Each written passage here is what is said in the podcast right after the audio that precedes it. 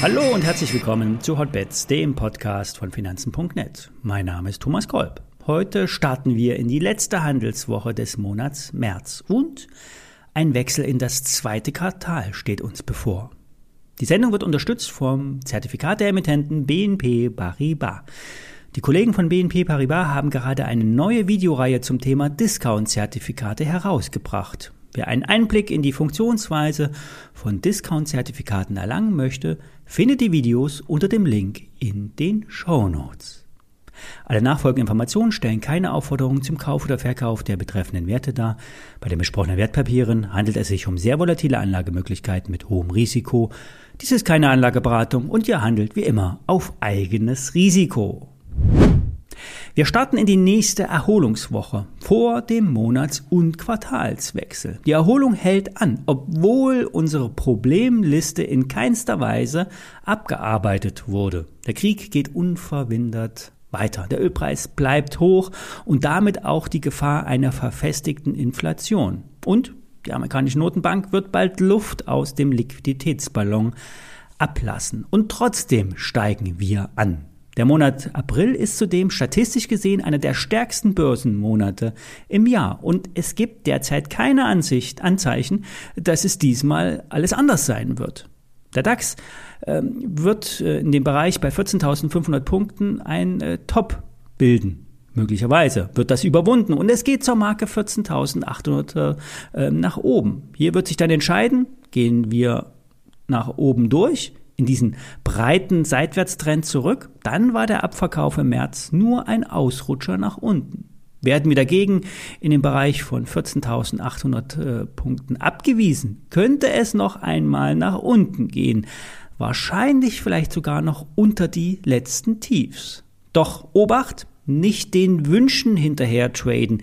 Die Bären sind derzeit verzweifelt. Das kann den Markt weiter ansteigen lassen. Handeln wir also das, was wir sehen und nicht, was wir uns wünschen zu sehen. Vor zwei Wochen habe ich euch einen Long auf die Bayer vorgestellt. Die Bayer-Aktie ist in den letzten Wochen sehr stark. Ein Zwischenhoch bei rund 55 Euro konnte überwunden werden. Daraufhin folgten Anschlusskäufe und nun stehen wir über 60 Euro. Die Ansichten, äh, die Aussichten Analysten äh, liegen hier bei 75 bis 90 Euro. Nun hat sich am Wochenende ein Großaktionär über die Presse zu Wort gemeldet. So soll der Staatsfonds aus Singapur mit einem Misstrauensvotum auf der Hauptversammlung liebäugeln. Gemäß gut unterrichteter Kreise, zu denen Bloomberg Kontakt hat, sollen diese von einer Verweigerung der Vorstandsentlastung der auf der April, äh, im April stattfindenden HV gehört haben. Und weiterhin soll der, ein Personalaustausch an der Unternehmensspitze gefordert werden. Und dieser Schritt ist eigentlich überfällig, denn gerade der Vorstandsvorsitzende hat den Monsanto-Deal durchgeboxt obwohl die Rechtsunsicherheiten und damit die finanziellen Belastungen nicht zu übersehen waren.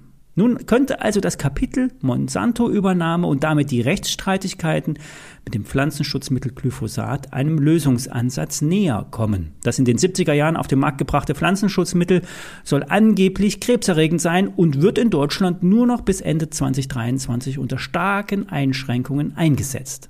Wenn also möglicherweise die ganzen Altlasten vom Tisch kommen, kann die Bayer AG endlich sich frei entfalten. Denn der operative Geschäftsbetrieb, der ist nämlich überwiegend positiv. Der empfohlene Bayer Call entwickelt sich sehr gut. Der Schein mit der WKN Paula Heinrich 7 Nordpol Martha 4 ist heute wieder im Plus und liegt schon seit der Empfehlung rund 50 Prozent vorne. So sollte es auch weitergehen.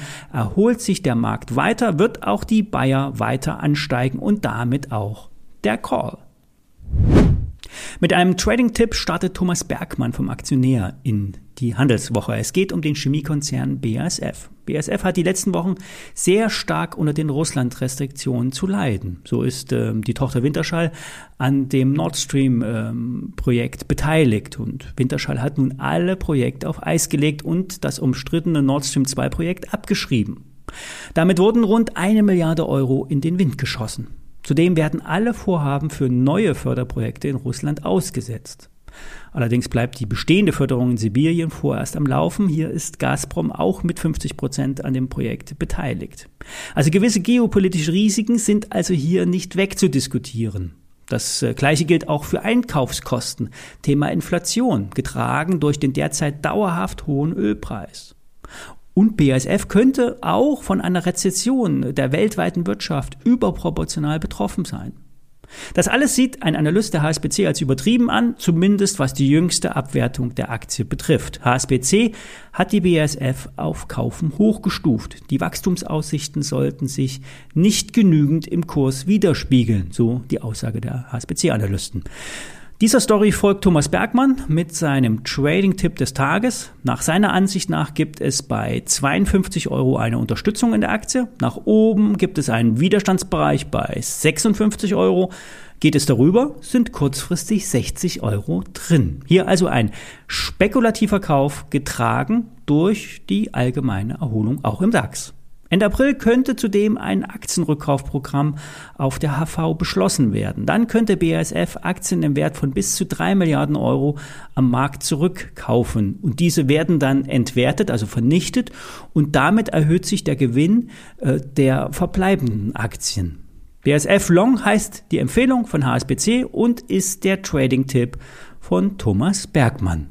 Das war's zum Wochenstart. Wenn ihr euch zum Thema Discount-Zertifikate weiterbilden wollt, empfehle ich euch die Videoserie der BNP Paribas. Volker Meinl gibt unter dem Thema Licht an in einer Videoreihe zum Thema Discount-Zertifikate erhellende Einblicke. Den Link dazu stelle ich euch in die Show Notes. Bis morgen.